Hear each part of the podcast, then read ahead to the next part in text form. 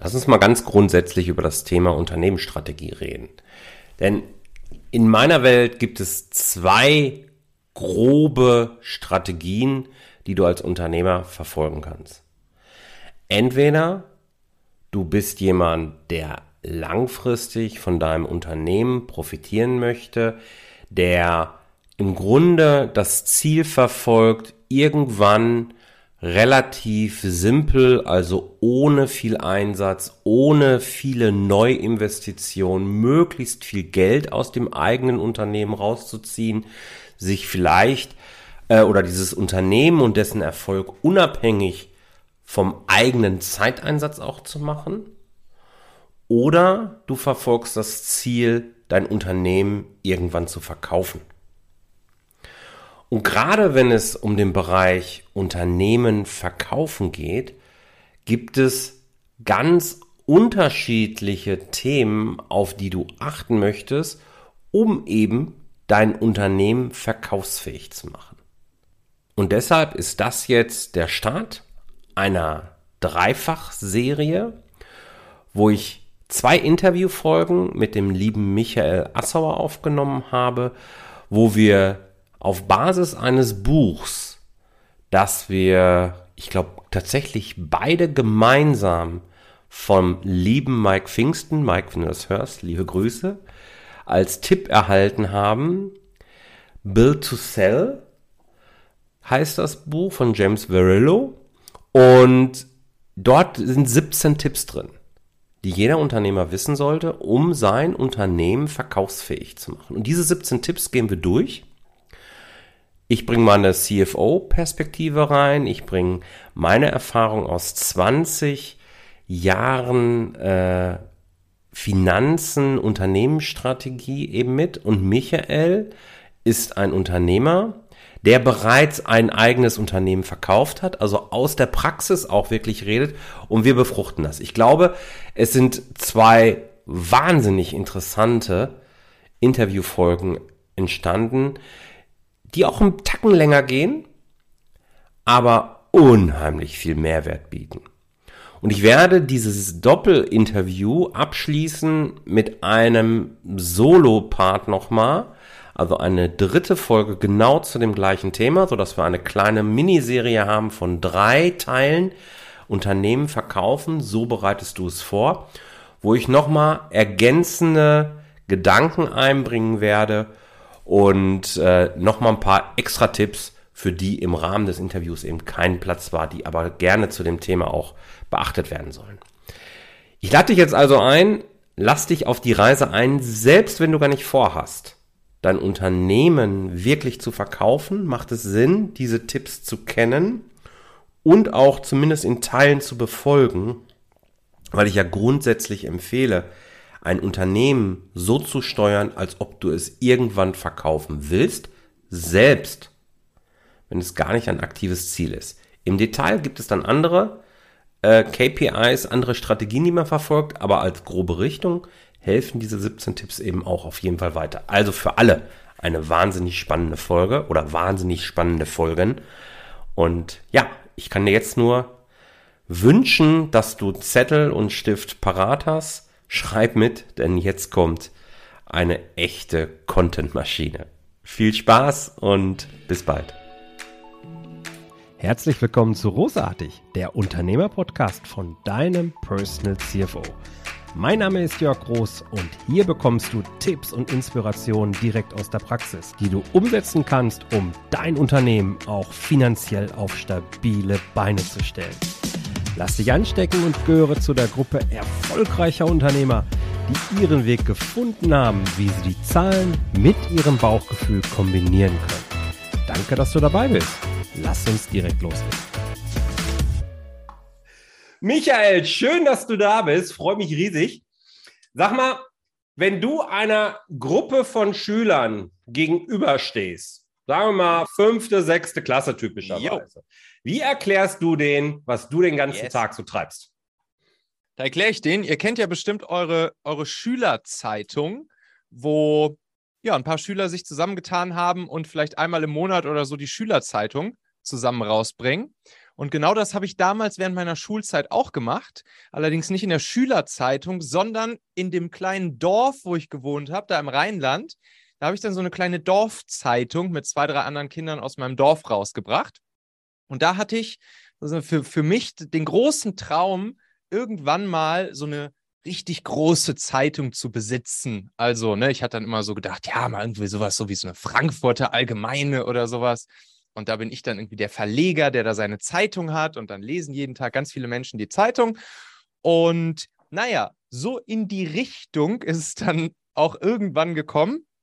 Heute mache ich im Prinzip viel genau dieses, nämlich online diesmal dann eben und nicht als Papierversion Inhalte zu veröffentlichen. Das mache ich zum Beispiel in meinem Machen-Magazin, ist ein Online-Magazin oder auch hier im Machen-Podcast oder per E-Mails, die ich raussende oder per Bücher, die ich schreibe und so weiter und so fort. Es ging historisch bei mir jetzt immer sehr viel rund um die Themen Mitarbeiter finden, führen und binden. Aber mittlerweile hat sich das in diesem gesamten Machen-Content-Universum ja sehr stark ausgeweitet, auch auf andere Themen, die vor allen Dingen Unternehmer, Führungspersönlichkeiten, Inhaber, Gründer von kleinen, mittleren Unternehmen so interessieren, sowohl persönlich als auch Business-Themen. Und ja, dazu baue ich dann auch noch immer einzelne Angebote, einzelne Produkte, die sich wiederum auch an diese Unternehmen, Unternehmer, an diese Menschen in den Unternehmen richten. Viel auch wieder rund ums Thema Mitarbeiter finden, führen, bin, aber zum Beispiel auch rund ums Thema Marketing, also durch unser Performance-Content-System zum Beispiel, können dann Unternehmen ja sehr schön durch eine Kombination aus Content und Performance-Marketing die richtigen Kunden für sich anziehen und ja, so baue ich da jeden Tag meine Inhalte und meine digitalen Produkte und habe da großen Spaß dran. Ich glaube, die Kinder gucken dich gerade mit ganz großen Augen an und sagen, boah, der hat eine Zeitung im Internet. Im Internet. Und cool, der macht damit richtig viel Geld. Sehr schön. Vielen Dank, lieber Michael. Jetzt Danke ist es dir. ja so, dass du das nicht immer auch im Rahmen deiner Erwachsenentätigkeit gemacht hast. Du bist ja ein waschechter Unternehmer, der eben auch schon die Erfahrung gemacht hat, ein Unternehmen zu verkaufen. Und genau darüber möchte ich ja heute mit dir reden. Vermutlich werden es sogar mehr als eine Folge werden, weil wir uns was ganz Besonderes ausgesucht haben. Bevor wir dazu kommen, was wir uns überlegt haben, Erklär doch mal, was hattest du, bevor du Zeitungsunternehmer im Internet wurdest? Einen richtig geilen Blog und Podcast macht er. ähm, was hast du da gemacht und was für ein Unternehmen hast du verkauft? Wie war die Gesamtsituation? Erklär mal einmal kurz bitte. Yes, Gesamtsituation war so, dass ich aus dem Studium damals heraus mit einem Kommilitonen und auch mit einem anderen Mitgründer, also mit Hauke und David gemeinsam, haben wir eine Firma gegründet, Technologie-Startup damals. Das war damals noch so die goldene Ära der Smartphone-App-Goldgräber-Stimmung. Da haben wir dann eine App entwickelt namens Familionet. Da ging es darum, dass Familienmitglieder untereinander ihren Standort mit dem Handy teilen konnten. Das war halt damals noch was Besonderes. Heute hat das natürlich jede App irgendwie so diese Funktion, aber damals war das was Besonderes und haben wir dann so eine ja, haben wir dann eine Technologie gebaut und Algorithmen gebaut, die weltweit sehr führend waren und wo auch zum Beispiel ja, Apple und Google sehr stark an uns interessiert waren, weil wir ja, die Technologien auf deren eigener Handys bzw. Betriebssysteme iOS und Android ja, besser gebaut haben, zuverlässiger, batteriesparsamer als Apple und Google selbst. Mhm. Und dementsprechend kamen wir dann halt relativ stark so in diese ganze weltweite Technologieszene, Silicon Valley-Szene rein und haben dann einerseits unser Produkt, nämlich diese Familionet-App weltweit vertrieben, aber auch diese Technologie, die wir da gebaut haben, die auch wieder extrahiert und anderen Unternehmen, die auch irgendwas mit Location-Technologien auf dem Handy zu tun haben, wie zum Beispiel ja, sowas wie Speditionen oder Paketservices oder Pizza-Lieferdienste, was auch immer, wofür man halt solche Location-Services nutzen kann unsere Technologie diesen Unternehmen wiederum angeboten, sodass sie die in ihre Produkte wiederum einbauen konnten. Das heißt, wir hatten dann irgendwann, wir sind gestartet mit B 2 c hatten dann irgendwann auch so einen B2B-Zweig und ja, irgendwann kam halt Daimler um die Ecke, also der Autokonzern, hat gesagt, Jungs und Mädels, ihr macht da scheinbar einen ganz guten technischen Job und wir haben ja auch viele mobile digitale Produkte, ne? so Stichwort sowas wie Car2Go oder die MyTaxi-App, die zu Daimler gehörte. Mittlerweile heißen sie ja alle anders, gehören alle zu dieser Now-Family. Und dann haben sie gesagt, komm, kommt zu uns, kommt zu Daimler und dann sind wir sozusagen in der, in der Daimler-Firma Movil, Daimler Mobility Services, aufgegangen und ja, wurden dann sozusagen von Daimler übernommen. Geil. So. Und als ich die Geschichte irgendwann mal, ich bin ja auch treuer Hörer deines Podcasts, den wir natürlich hier auch verlinken und so, äh, als ich die Geschichte irgendwann mal gehört habe, wobei ich gar nicht sicher bin, ob sie im Interview war oder in einer Solo-Folge oder so, habe ich gesagt, ja. darüber möchte ich mit Michael reden. Genau über diesen Verkauf eines Unternehmens, in dem Fall ein Technologie-Startup, an irgendjemand, in dem Fall halt Daimler. Wie ist es dir dabei ergangen? Worauf hast du geachtet? Worauf haben die Investoren geachtet letzten Endes? Wie liefen die Gespräche und so weiter? Und als wir dann uns mal vor ein paar Wochen dazu ausgetauscht haben, ich dich gefragt habe, ob du Bock hast, hast du gesagt, ja, aber da habe ich noch eine geilere Idee. Also das machen wir gerne, Jörg, aber ich habe noch eine geilere Idee. Kennst du das Buch von John Virillo, Build to Sell? Er sagt, ja, habe ich vor kurzem auf meine Leseliste gepackt, ähm, aber ich habe es noch nicht gelesen. Ja, dann lies mal schnell, ist auch geil. Und da hinten stehen 17 Tipps drin. Und lass uns die doch mal gemeinsam durchgehen. Und genau das möchte ich jetzt mit dir tun. Weil ich habe das Buch gelesen. Äh, es ist absolut empfehlenswert. Auch dieses packen wir natürlich in die Show Notes rein. Es liest sich so schön, weil es eben eine Geschichte ist. Ja, ich habe es in Englisch gelesen. Ich glaube, es gibt aber auch mittlerweile eine deutsche Version. Ähm, aber egal, man kann auch, selbst wenn man nicht so fit ist im Englisch, versteht man gut, ist gut geschrieben. Und es ist wirklich toll, praxisnah und ich glaube auch übertragbar. Und wenn du Bock hast, Michael, lass uns doch einfach mal durch diese 17 Tipps jetzt durchgehen. Und ich würde dich immer bitten, dass du so ein bisschen auch reflektierst. Auf der einen Seite, was hältst du von dem Tipp? Ich gebe dann gegebenenfalls meinen Senf auch nochmal dazu, was ja auch mal spannend sein, wenn so ein CFO irgendwie vielleicht das eine oder andere dazu nochmal sagt. Und auf der anderen Seite, wie seid denn ihr bei eurem Verkauf umgegangen, um vielleicht noch aus der Theorie direkt auch noch so was Praxisnahes zu machen? Und ich stelle mir das total geil vor und habe da richtig Bock jetzt drauf. Ja, machen, machen wir tausendprozentig. Das sind diese 17 Tipps hier. Genau. Grü Grüße auch nochmal an Mike Pfingsten, weil ich glaube, wir haben beide ja. in seinem Podcast von diesem Buch gehört. Genau. Und, und dann, äh, ja, haben wir es halt jetzt hier gelesen, beide. genau, der liebe Mike. Also der ist für so viel in meines Bücherregals ist er verantwortlich. Ganz genau. Und ja, in dem Buch geht es ja genau darum, wie baut man ein Unternehmen so auf, eine Build to Sell, dass man es danach gut verkaufen kann. Ja. Ne, wir, wir sagen ja immer, ja, Unternehmer sollten am Unternehmen statt im Unternehmen arbeiten. Das heißt, also der Job des Unternehmers ist sozusagen das Produktunternehmen zu bauen. Ja. Ja, und genau in diesen 17 Tipps geht es jetzt halt darum, wie man das machen kann. Sehr konkret, sehr praxisnah, deshalb finde ich das geil. Und ich bitte auf jeden Fall darum, dass du auch deinen Senf dazu gibst. Ja, auf jeden Fall. Weil du als CFO du kannst da, glaube ich, nochmal einen ganz anderen Senf dazugeben als ich. So, ich habe ja im Prinzip von deiner Kunst null Ahnung. Ich weiß noch, als wir letztens die Podcast-Folge für meinen Podcast mit dir gemacht haben, ja. da habe ich dich noch gefragt, ist es nicht am Ende scheißegal, wo der Steuer, in, welche, in welches Konto der Steuerberater die, die Sachen einbucht? Und du hast natürlich alle Hände über dem Kopf zusammengeschlagen. Also du siehst, da wirst du auf jeden Fall hier auch noch guten, guten, guten Senf dazugeben können, ja. bin ich mir sicher. Und ich fange direkt mit Tipp 18 an, also sozusagen, oder mit Tipp 0. Ähm, weil ich grundsätzlich jedem sage, egal ob er es vorhat oder nicht, baue dein Unternehmen so auf und steuere es so, als ob du es irgendwann verkaufen willst. Alleine mit diesem Mindset reinzugehen und sich immer mal wieder, und damit meine ich jetzt so einmal im Jahr, der Frage zu stellen, wie würde jemand, der mein Unternehmen kaufen wollen würde, auf das blicken, was ich im letzten Jahr gemacht habe, kann so viel Neues in, das, in den Unternehmensalltag bringen, so viel blinde Flecken, wie man so schön sagt, aufdecken, dass es ein extremer Mehrwert ist.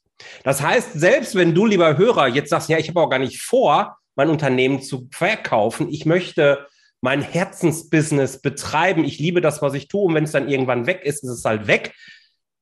wenn du richtig Spaß am Unternehmen haben willst und Spaß muss nicht zwingend Geld sein, kann, muss aber nicht, dann lohnt sich diese Perspektive. Und diese Perspektive einzunehmen und das Unternehmen darauf aufzubauen. Dabei helfen jetzt eben dann auch diese 17 Tipps sehr gut, finde ich zumindest, als ich so das Buch gelesen habe. Lass uns direkt einsteigen mit dem yes. echten Tipp 1. Ähm, ich schlage vor, ich las oder liest du den englischen Tipp vor, ich übersetze es dann grob ins Deutsche für alle, die jetzt da vielleicht sagen, pass auf, äh, ist jetzt nicht so der Ding, äh, mein Ding in Englisch zu reden. Und dann kann, können wir darauf so ein bisschen rumplaudern. Yo, Ted's Tipps Nummer eins. Don't generalize, specialize. Ja. If you focus on doing one thing well and hire specialists in that area, the quality of your work will improve and you will stand out among your competitors. Also, Spezialisierung statt Generalisierung in deinem Business. Genau. Versuch gar nicht erst von Anfang an in die Breite zu gehen, alles zu machen. Wenn du eine Sache hast, die du gut kannst, fokussier dich darauf und hol auch Spezialisten an Bord, die dich in dem eben noch besser machen können. Für genau dieses Thema zur Meisterschaft. Hab keine Angst vor der Nische, sondern werde Nischenführer. Das ist, glaube ich, so die Kernaussage vom ersten Tipp. So, jetzt erzähl mal. Äh, Startup, Technologie-App, Familo. Äh, hört sich für mich extrem nischig erstmal an. ja, war es im Prinzip auch die, die, die Zielgruppe, zumindest von dem B2C-Produkt, die war auch nischig, ne? beziehungsweise, naja, nischig, relativ nischig, weil Familien mit Kindern, gut, gibt es schon häufiger auf dieser Welt. Aber was, was am Ende eigentlich unsere Special Ingredient war, das war halt die Technologie, die wir da gebaut haben. Wir waren ein Technologieunternehmen. Wir haben, wir hatten in, in, in Hamburg so einen 30 Kilometer langen Testparcours durch die gesamte Stadt gebaut, äh, inklusive U-Bahn-Fahrten, inklusive durch den Wald laufen, inklusive durch den Park, inklusive durch dicht bebaute äh, Gelände und so. Und da haben wir jeden Tag auf diesen 30 Kilometern durch die Stadt, jeden Tag mit 30, 40, 50 verschiedenen Handys, haben wir so Tests gefahren. Und dadurch konnten wir halt sehr stark spezialisieren in, dem, in der sogenannten Geofencing-Technologie. So hieß diese Technologie, die ja im mhm. Prinzip macht, dass wenn das Handy sich an einem bestimmten Ort oder an einem bestimmten Ort ankommt oder einen bestimmten Ort verlässt, dass dann ein bestimmtes Event technisch ausgelöst wird. Und diese Technologie, das war uns aber, das war uns gar nicht, also wir sind ja nicht angetreten mit dem Thema, hey, wir wollen jetzt hier Geofencing-Experten werden, sondern das war einfach mit der Zeit aus der Not herausgeboren, weil wir gemerkt haben, scheiße, für unser Produkt hat das, was es da von Apple und Google nativ bei iOS und Android gab, einfach noch nicht gut funktioniert. Und dann haben wir halt selbst angefangen, auf diese Technologien unsere Algorithmen oben drauf zu setzen. Und so kam das dann mit der Zeit. Und dann ist uns irgendwann das Licht aufgegangen. Ach, guck mal, jetzt werden wir auf einmal wahrgenommen von der weltweiten Technologieszene als die Experten fürs Thema Geofencing. Ich wollte gerade sagen, das, für mich hört sich das aber sehr schon als wie eine Rückbetrachtung an, was daraus geworden mhm. ist. Geh doch ja. vielleicht noch mal so an, an die Uni-Zeit. Du sitzt mhm. mit den beiden Kommilitonen in der Cafete, wie das so früher hieß. Und ja. äh, Ihr habt eine Idee. Was, ja. was war die Idee genau? Die Idee war erstmal einfach nur, diese App zu bauen für Familien, wo die Familienmitglieder untereinander ihre Orte anlegen konnten, wie zum Beispiel Schule, Arbeit, Sportverein und so weiter und so fort. Und dann jeweils die anderen Familienmitglieder sehen konnten, wenn irgendwie zum Beispiel das Kind gut in der Schule angekommen ist oder der Vater gerade von der Arbeit losfährt. Das heißt, alles so rund ums Thema Familienorganisation im ja. Alltag. Ach, guck mal, Papa ist jetzt unterwegs, der kann ja noch Milch unterwegs mitbringen. Ja. Beziehungsweise äh, hier ist, ist Mutter eigentlich schon zu Hause oder was auch. Also, ne, Organisation im Familienalltag plus natürlich auch so dieses Sicherheitsthema war da halt ja. aus, aus End. User-Sicht erstmal das, womit wir angetreten sind. Und dann hat sich das immer mehr, da muss ich auch gewachsen. sagen, das hat dann auch David, mein, mein Mitgründer, der halt bei uns der Techie war, der hat das auch sehr stark dann immer vorangetrieben, zu sagen, ey Leute, eigentlich, was wir hier machen, ist eigentlich eine krasse Technologie zu bauen. Und deshalb ne, dürfen wir uns jetzt sozusagen auch in diese Richtung ja spezialisieren und, und das auch nach außen tragen. Und dann kam daraus ja später auch dieser B2B-Zweig. Aber das war uns am Anfang überhaupt gar nicht bewusst. Mhm. Wie, habt ihr da Mitarbeiter auch dazu geholt noch?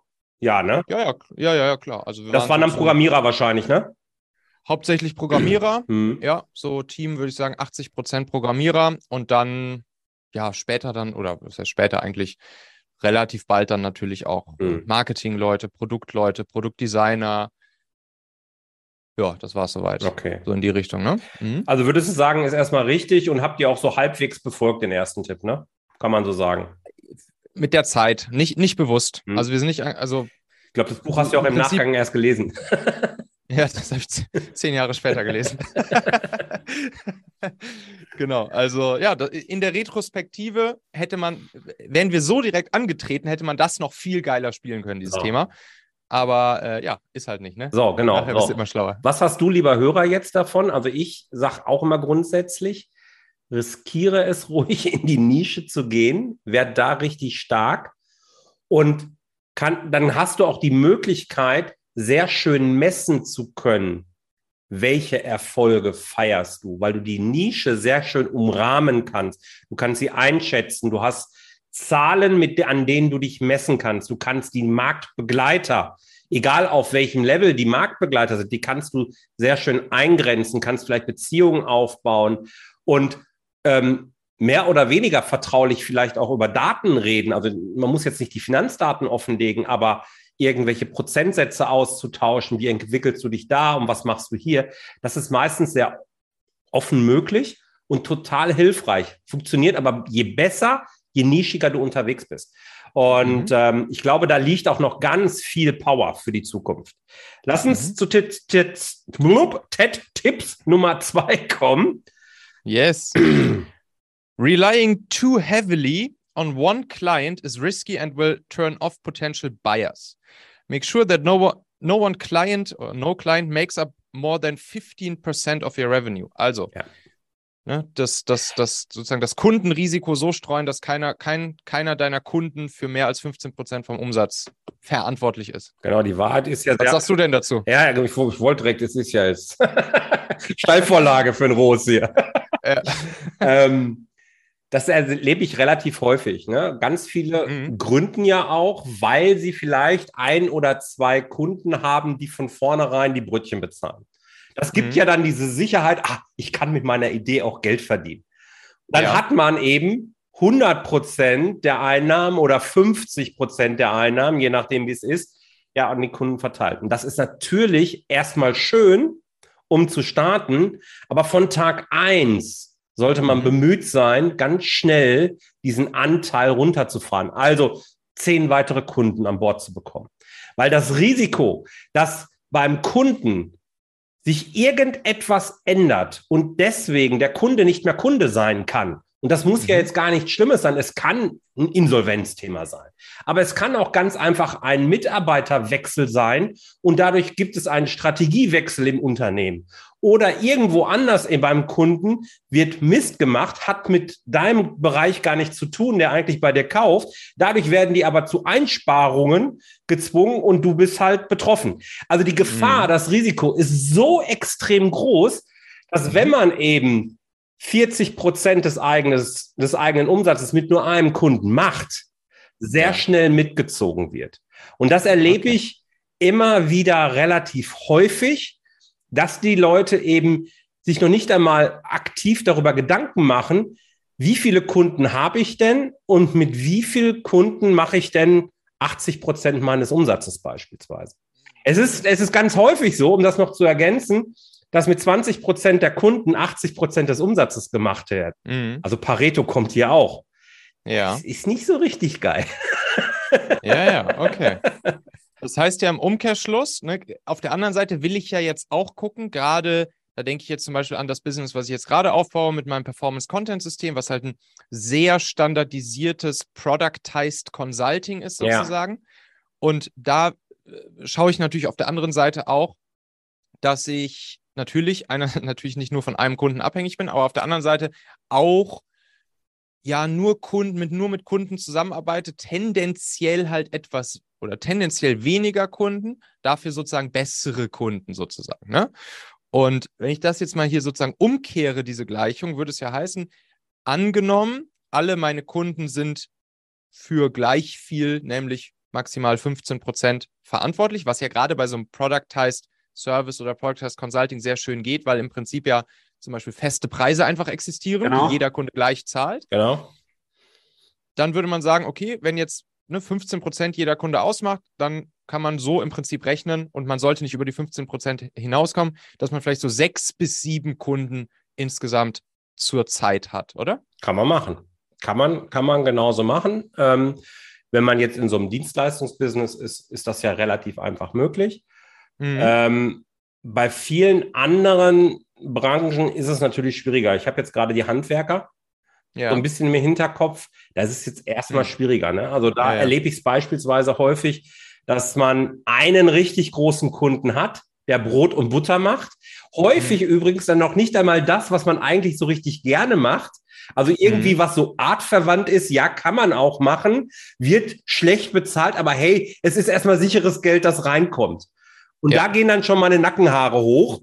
Und ich sage, Ja. ey, Alter, da, wo du richtig geil bist, das machst du nicht, sondern 50, Ja. 60 Prozent deiner Zeit, deiner Ressourcen investierst du in einen Bereich, wo du gar nicht hin willst. Nur damit irgendwelche Kostenblöcke bezahlt wird. Also traust du dir ja im Grunde selbst nicht über den Weg. Nee, so kann man das ja nicht sagen. Doch. Was genau wäre jetzt die Transformation? Was, was müsste derjenige einschlagen, um das zu ändern? Er müsste den- den? Kunden, er müsste sich mindestens dann mal ein, ein Liquiditätspolster aufbauen, um den Kunden Mhm. abzusägen Mhm. und dann Mhm, okay. voll auf das setzen. Hab die Eier, um das mal ganz klar zu sagen, ja, hab die Eier auf das zu setzen, was du wirklich machen willst und such dir da deine Kunden.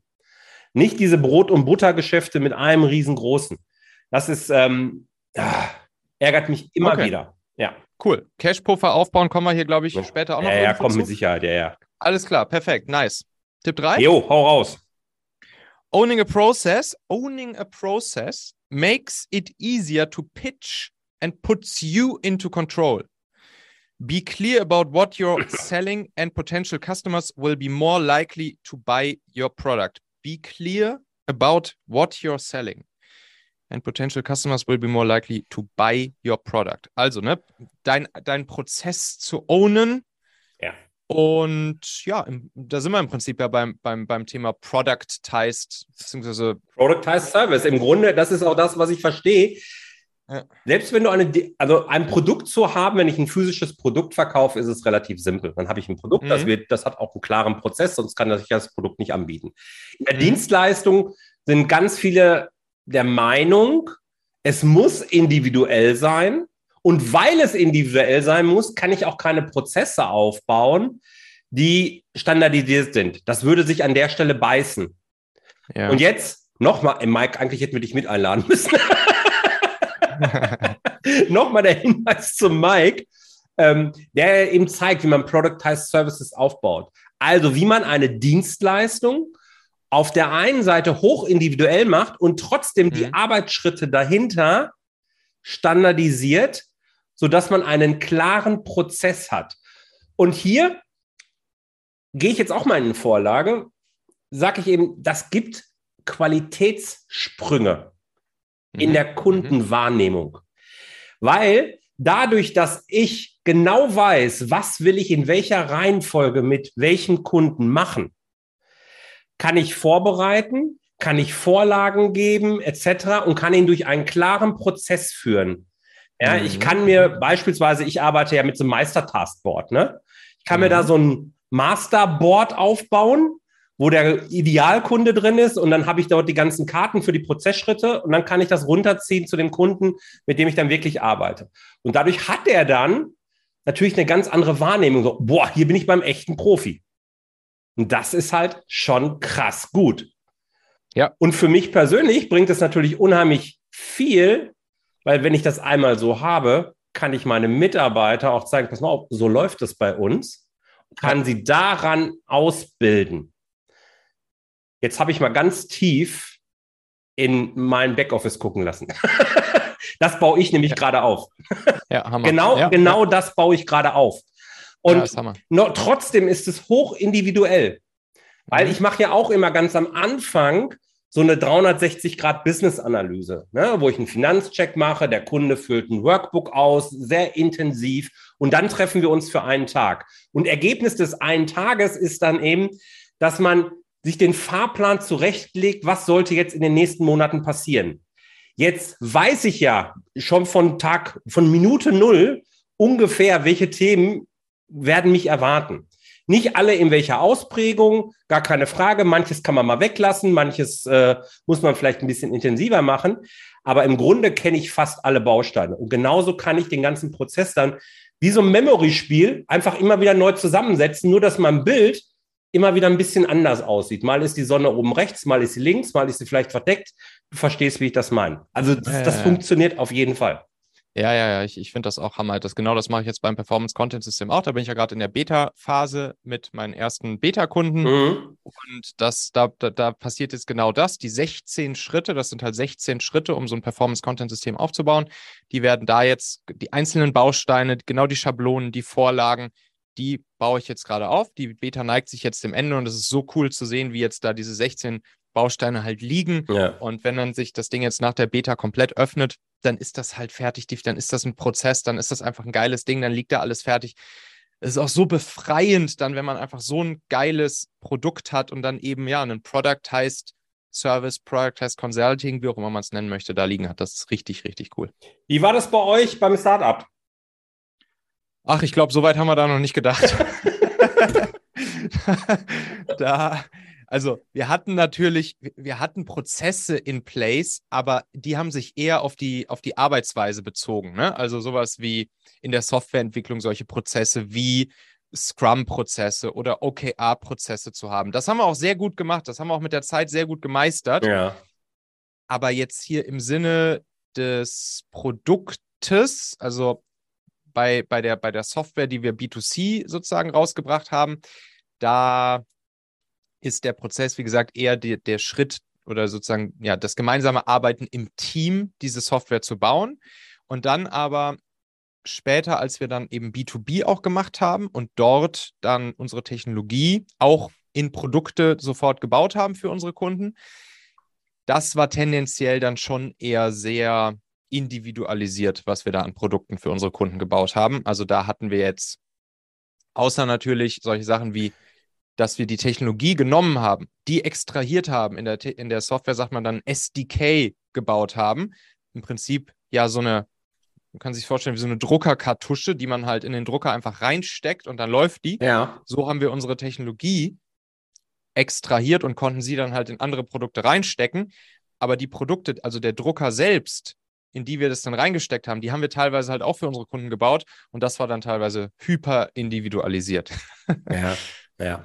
Ich glaube auch, was meinst du dazu? Ähm, bevor ich in diese Standardisierung gehen darf, mhm. braucht es aber auch ein bisschen Zeit. Ich muss mein eigenes Business einfach mal erst richtig von innen kennenlernen, muss ja. diese ganzen Struggles, also die ganzen äh, Fehlideen, die ganzen, das ganze Chaos, muss ich alles irgendwie mal gemeistert haben, um dann erst einen funktionierenden standardisierten Prozess durchlaufen zu können. Ich glaube, wenn man es von Anfang an probiert, macht man es auch dreimal neu, oder? Ja, man, man, das ist eh so. Also entweder du hast halt so ein Produkt schon mal für dich selbst äh, gebaut und bist halt mal in verschiedene Richtungen gelaufen, hast halt am Ende Forschung und Entwicklung betrieben. Ne? Das ist eigentlich so der, das ist halt Forschung und Entwicklung, was man da halt macht. Man erforscht irgendwie einen neuen Weg und fällt auf die Nase und dann geht man vielleicht iterativ vor und testet weiter und testet nochmal Weg B und Weg C und dann geht man halt so weiter und irgendwann hat man halt einen schönen Weg gefunden,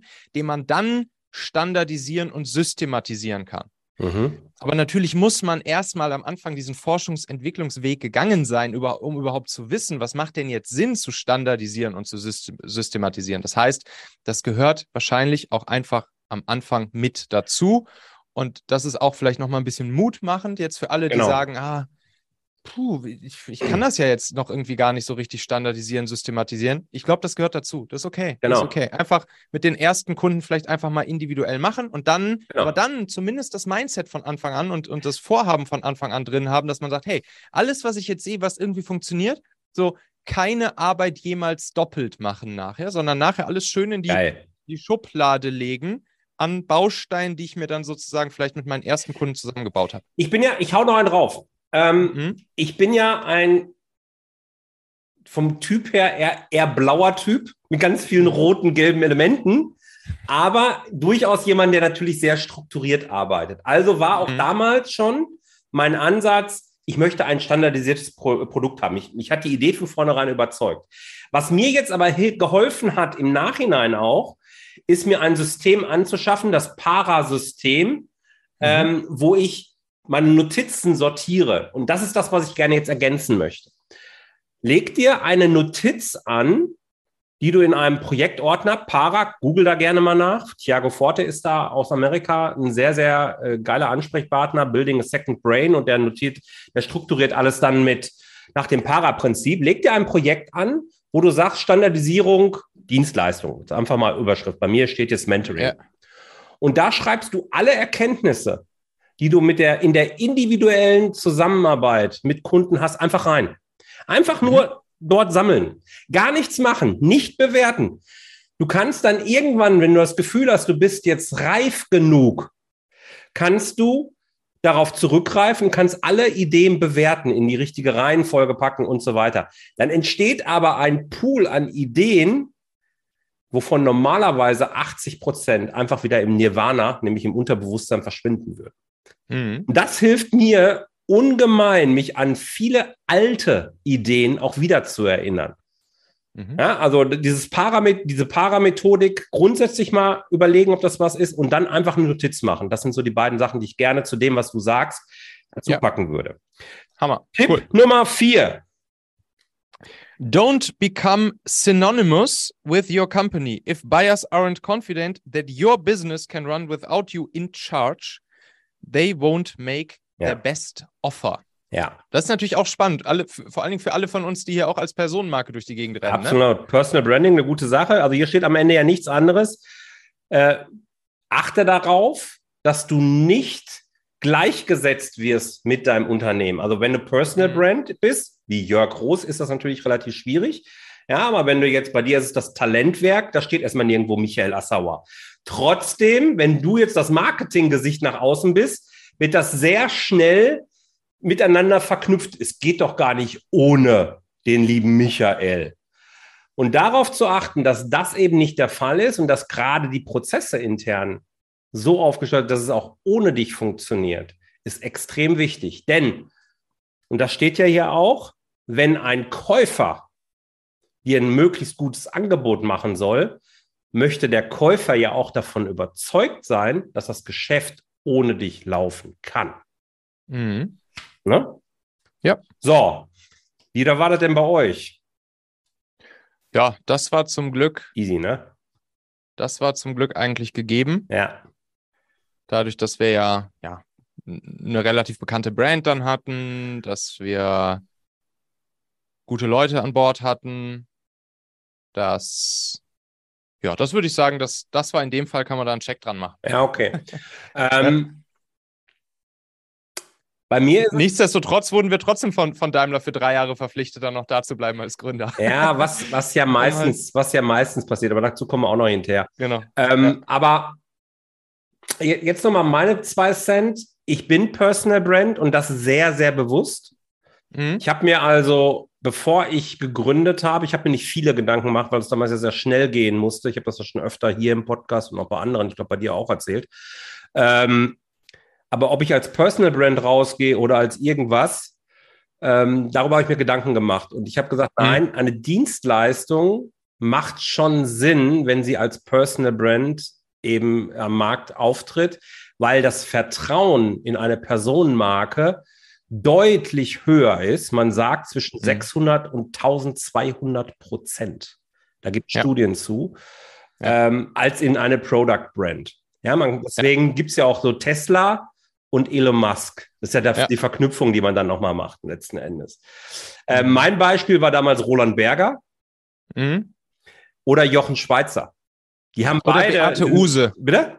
Oder Beate Use. War jetzt nicht mein Beispiel, aber stimmt. Nicht. Die hat sich auch irgendwann aus ihrem Laden ja, verabschiedet. also es geht. Ja. Ich muss aber auch sagen, ich habe bei der Gründung und auch bis heute nicht als Idee, das Ding jemals zu verkaufen.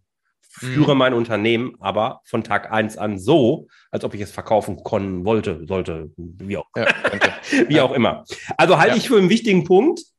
Ähm, egal ob Personal Brand, Product oder Company Brand, dafür zu sorgen, dass man als Person, als Kopf, als Unternehmerin oder Unternehmer nicht in einen Topf mit dem Unternehmen geworfen wird, dass man nicht gleichgesetzt ja. ist. Ist, ohne den funktioniert es nicht. Weil dann hat ein zukünftiger Käufer ein extrem hohes Risiko, dass die Performance im Unternehmen deutlich runtergehen würde, damit die Erträge sinken, damit der Cash, Cash-In sinkt und damit ist das Unternehmen uninteressanter. Das ist, steckt hier hinter. Absolut wichtiger Punkt. Cool. Ei, Tipp 5. Ja. Yes. Avoid the cash suck. Once you've standardized your service, charge up front or use progress billing to create a positive cash flow cycle. Das war ein ganz spannendes Ding da, ne? Das, äh, was er dann da in dem Buch er erklärt hat, als er dann von, also es geht, das, das Beispiel in dem Buch ist ja eine Agentur, ja. die halt erst, ja, individualisierte Projekte halt gemacht hat und dann wahrscheinlich, wenn ich es richtig verstanden habe, die, die Rechnung einfach erst mal nach dem Projekt gestellt hat, ne? Genau. Projekt fertig und dann wird die Rechnung geschickt. Genau. Und dann ist ja die Transformation, die er da macht, ist halt, dass er, ne, wie sie hier sagen, avoid the cash suck, also äh, das, das, ja, das, das Cash, wie nennt sich das, das Cash äh, ist geil, ich habe auch überlegt, wie übersetzen wir Cash Sack ins Deutsche? Genau, ja, muss man, wird uns gleich der CFO sagen, was da der, was da der richtige ja, ja. deutschsprachige Begriff für ist. Und dann, und dann ist ja die Transformation, dass sie halt sagen, ne, upfront chargen, also ja, im Vorhinein chargen. Ne, das geht dann ja eben auch, je mehr Produkt amortisiert man eben ist. Genau. Oder Progress Billing, damit meinen Sie wahrscheinlich einfach Ratenzahlung, so während, während der Auslieferung des Produkts, nehme ich mal an. Ne? Genau. Unter dem Positive Cashflow Cycle. Und dann ist ja das Beispiel in dem Buch, dass Sie dann, dass, dass dann ja der kurzzeitig in dieses, in so ein komisches Buchhaltungsdilemma reinfällt, ne? Weil auf einmal der Cashflow stark sinkt. Ne? Das musst du vielleicht mir nochmal kurz erklären, wie, wie dieser Effekt dann da nochmal zustande kommen konnte, in den er da reinläuft, während er diese Transformation macht. Ja. Ähm, ja, genau. Der Punkt ist, das war das, was ich vorhin schon ganz am Anfang gesagt habe, bau dir ein kleines Liquiditätspolster auf. Mhm. Denn wenn du dann in die Nische gehst, im Beispiel ist es ja so, aber im Buch jetzt, ähm, dass die Agentur sich dann auf Logo-Design spezialisiert. Da hat sie auch den einen oder anderen Kunden. Da können sie dann auch einen standardisierten Prozess machen und stellen fest, sie liefern eine brillante Arbeit ab. So, das ist ja so dieses Beispiel, was passiert. Aber ganz mhm. viele Kunden, die sie aktuell haben, müssen sie abstoßen. Mhm. Das heißt, Cash-in, also Zahlungseingänge sind ja immer die Folge von Rechnungen, die ich stellen kann. Ich kann mhm. weniger Rechnungen stellen, also kommt auch erstmal weniger Geld rein. Mhm, Wenn ja. ich jetzt kein ausreichend äh, berechnetes Liquiditätspolster habe, komme ich ganz schnell in schlaflose Nächte und Tränen in den Augen und äh, dicken Schweißperlen auf der Stirn. Äh, mhm. Und einen Tannenbaum ohne irgendwelche großen Geschenke für die Kinder, um mal so ein paar Bilder hier direkt zu bedienen, weil, weil eben die äh, Finanzsituation extrem angespannt ist. Ja. Und hier ist dann auch das große Problem oder der gro die große Gefahr, dass man schnell rückfällig wird und sagt, nee, ich muss das andere mhm. machen. Mhm. Und jetzt brauchst du die Eier und du brauchst die Liquiditätspolster, um zu sagen, okay, ich ziehe das Ding durch. Kommt hinterher an einer anderen Stelle auch nochmal. Deine Umsätze brechen ein, deine Gewinne mhm. vielleicht zurück, wenn du umstellst aus diesem Warenkorb, aus diesem Bauchladen, von dem man ja auch gerne redet. Und damit gehen die, geht die Kohle auch entsprechend zurück. Und ähm, sobald du aber jetzt standardisiertes Geschäft hast, kommst du eben mhm. an einen Punkt, wo du im Vorfeld abrechnen kannst, wo du sagst, pass auf, ich habe hier ein Produkt, 360 Grad Business Analyse bei mir, da kommt immer im Vorfeld die Rechnung. Mhm. Erst wenn die bezahlt ist, fange ich an zu arbeiten. Punkt. Mhm. So. Oder wenn das nicht geht, nehmen wir wieder unsere Handwerker, dann lass dich eben ratierlich bezahlen. Also, weiß nicht, 20 Prozent bei Auftragsvergabe, 30 Prozent bei Beginn der, der Arbeiten, 40 Prozent, wenn fertig und 10 Prozent nach Abnahme. Irgendwie sowas. Ja, ja, ja. So, dann ähm, wird sich im Laufe der Zeit auch dein Cashflow wieder erholen. Ja. So, wie, verstanden. War, wie war das bei euch? beim B2B-Geschäft, also B2C ist ja eh, da verkauft man ja Produkte, ne? da die App wird über einen App Store vertrieben, da kaufen die Leute einfach direkt einfach die App beziehungsweise schließen ein monatliches Abo sozusagen für die App ab. Ja. Ne? Also da, da wird im Prinzip das Produkt im Vorhinein verkauft beziehungsweise die Rechnung gestellt. Und nachher im B2B-Geschäft, da haben wir es dann eigentlich genau ja, falsch rum gemacht, nämlich ne, Projekt. Also ich würde sagen, wir haben schon auch wir haben schon auch solche Sachen gemacht wie, was weiß ich, 10% im Vorhinein, dann irgendwie vielleicht monatlich nochmal x Prozent und dann am Ende, wenn das Projekt abgeliefert wird, nochmal vielleicht 30 oder 50 Prozent oder so. Sowas schon, aber dass wir, ne, wir haben ja nicht in Produkt gedacht, nicht in Productized und dementsprechend auch nicht irgendwie alles zum Beispiel im Vorhinein gecharged. Äh, das, äh, ja, da hätten wir uns auf jeden Fall eine Scheibe abschneiden können. Was noch vielleicht ein Tipp sein kann, mhm. um sich vielleicht dieses Cashpolster auch aufzubauen, und gerade wenn man mit größeren Unternehmen arbeitet, mit Konzernen vielleicht als Kunden arbeiten muss, weil das Geschäftsmodell so ist, dann hat man das Problem, dass die meistens drei, vier Monate brauchen, bis sie mal eine Rechnung bezahlen. Ja. ja. Denk auch als kleines Unternehmen über Factoring nach. Ah ja. Mhm. Mhm. Factoring ja, kann so geil funktionieren und das Renommee ist auch deutlich besser geworden in der letzten Zeit. Es ist also nicht so, dass Factoring nur von Unternehmen betrieben wird, die kurz vorm Exitus stehen, also kurz vor der Pleite ja. stehen, sondern ja. es ist einfach ein ganz probates Mittel, wenn du einfach die Kundenbeziehungen so hast, das Geschäftsmodell hast, dass du nur den Großteil deines Wertes im Nachgang zur Leistungserbringung äh, mhm. in Rechnung stellen kannst, dann kannst mhm. du Factoring nutzen, um das Geld innerhalb von zwei, drei Tagen auf deinem Konto zu haben. Ja, ja ich, hab, ich mache das mit Kunden teilweise, ja. die wirklich total solvent sind, äh, richtig geil und die auch von richtig tollen Kunden Feedbacks reden, weil die bekommen dann auf einmal auch noch mal ein extra großes Zahlungsziel. Ja, also ah, ich habe okay. jetzt gerade gestern wieder mit einem gesprochen, der macht das jetzt, ist ein Handwerker der macht ja. das jetzt, hat sein Geld am nächsten Tag nach Rechnungsstellung auf dem, auf dem Konto ja. und der Kunde hat 90 Tage Zeit, um zu zahlen. Das ist, cool. ist ja interessant für beide Seiten. Und so kannst du eben so? auch Liquiditätspolster als kleines Unternehmen aufbauen. Ja, was gibt man da ab? Was zahlt man dann da so? Zwei, drei Prozent.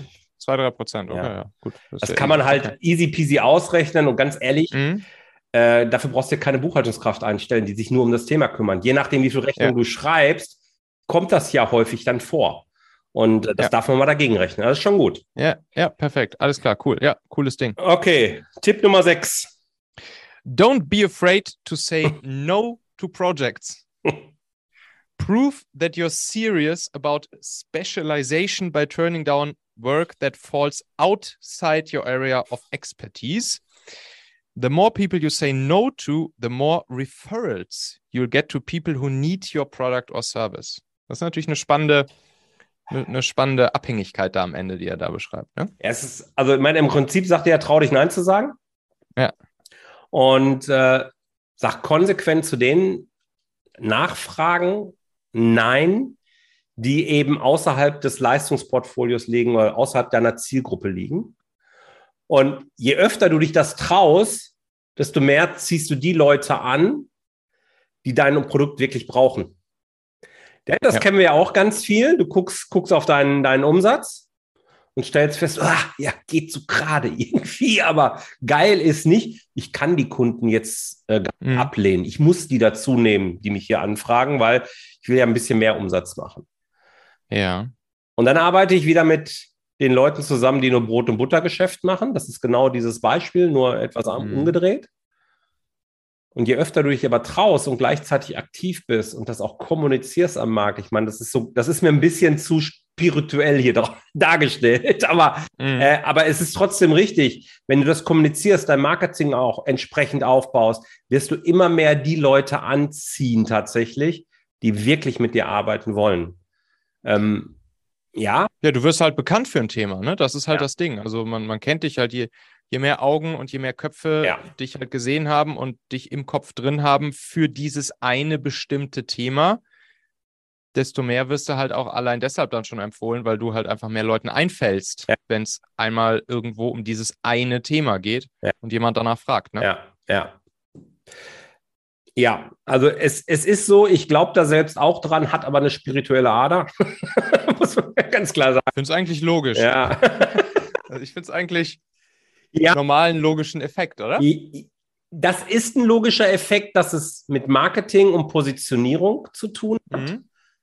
Dass ich aber dann Leute, nur Leute anziehe, die dann zu meiner Zielgruppe äh, gehören, wenn ich die Leute außerhalb meiner Zielgruppe ablehne, Ja. das hat ja so ein bisschen was mit Universum zu tun, finde ich. Und äh, Ja, ich glaube, er sagt hier aber eher, dass, dass, es, dass es halt Leute anzieht, die dein Produkt oder Service jetzt brauchen, weißt du? Also die praktisch deine Leistung haben wollen. okay. können natürlich jetzt immer noch Leute anklopfen, die du vielleicht nicht in deiner Wunschzielgruppe hast, die aber trotzdem deine, dein Produkt oder deinen Service halt haben wollen. Ne? Bei mir jetzt mal Beispiel. Hier bei Mhm. mir Performance Content System.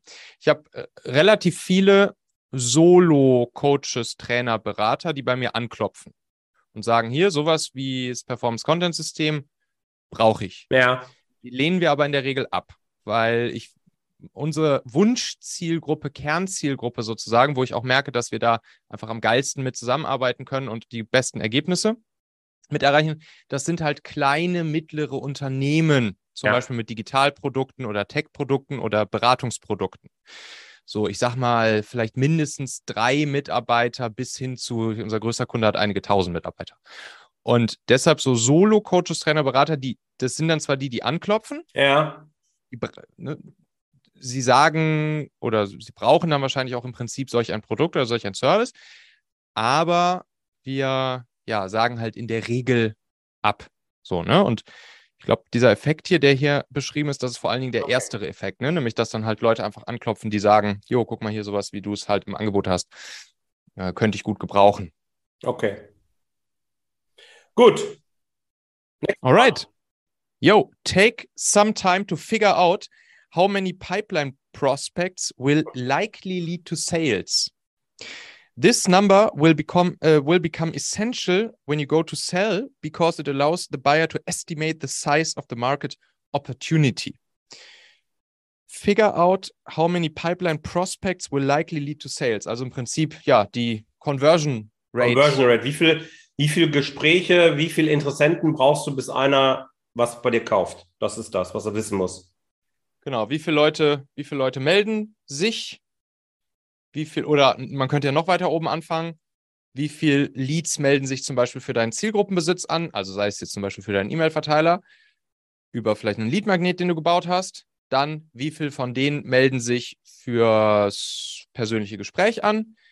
Dann kann man, wenn man möchte, natürlich nochmal vorqualifizieren. Dann, jetzt in unserem Fall zum Beispiel, würde dann als nächstes kommen, vom persönlichen Gespräch wäre dann der nächste Schritt, sozusagen wirklich so ein längeres Strategiegespräch zu machen. Und dann, wie viel aus dem Strategiegespräch werden dann wirklich Kunden? Ne? Dann hat man so drei oder vier Conversion Rates. Genau, Und die sollte man halt kennen, sagt hier der Kollege. Ne? genau. Und Mhm. du beweist ja gerade schon, dass du das genauso machst. Jo, Jo. ich bin mir, ich bin mir noch nicht, ich, ich bin mir noch nicht jetzt sozusagen tausendprozentig sicher über die haargenauen endgültigen Conversion Rate Zahlen an jedem dieser Steps, weil ja, wir das ja als erste ne, Beta-Version jetzt zumindest bei Performance Content System und ähm, wir fangen da jetzt halt gerade an, das alles wirklich zu messen und aufzusetzen und so. Genau. Aber das ist natürlich das große Ziel, dass wir das halt bis ins letzte Detail ja wissen. Das ist, das ist genau der Punkt. Ne? Also Kennzahlen ist ja so ein so ein typisches Einfallstor in meine Welt auch. Alle wollen sie irgendwelche Mhm. Kennzahlen haben. Deswegen gibt es ja auch den kostenlosen Hörkurs, ist auch hier in den Shownotes nochmal verlinkt. Die Mhm. Kennzahlen, die du wirklich brauchst, ganz simpel erklärt. So, ja, aber individuell für dein Ziel, welche Kennzahlen sind es? Ja. Das ist halt nochmal eine ganz andere Nummer Ja. die dich wirklich nach vorne bringen. Was ich jedem empfehle, ist so Botschafterkennzahlen, so ein kleines Botschafterblatt zu bauen. Mhm.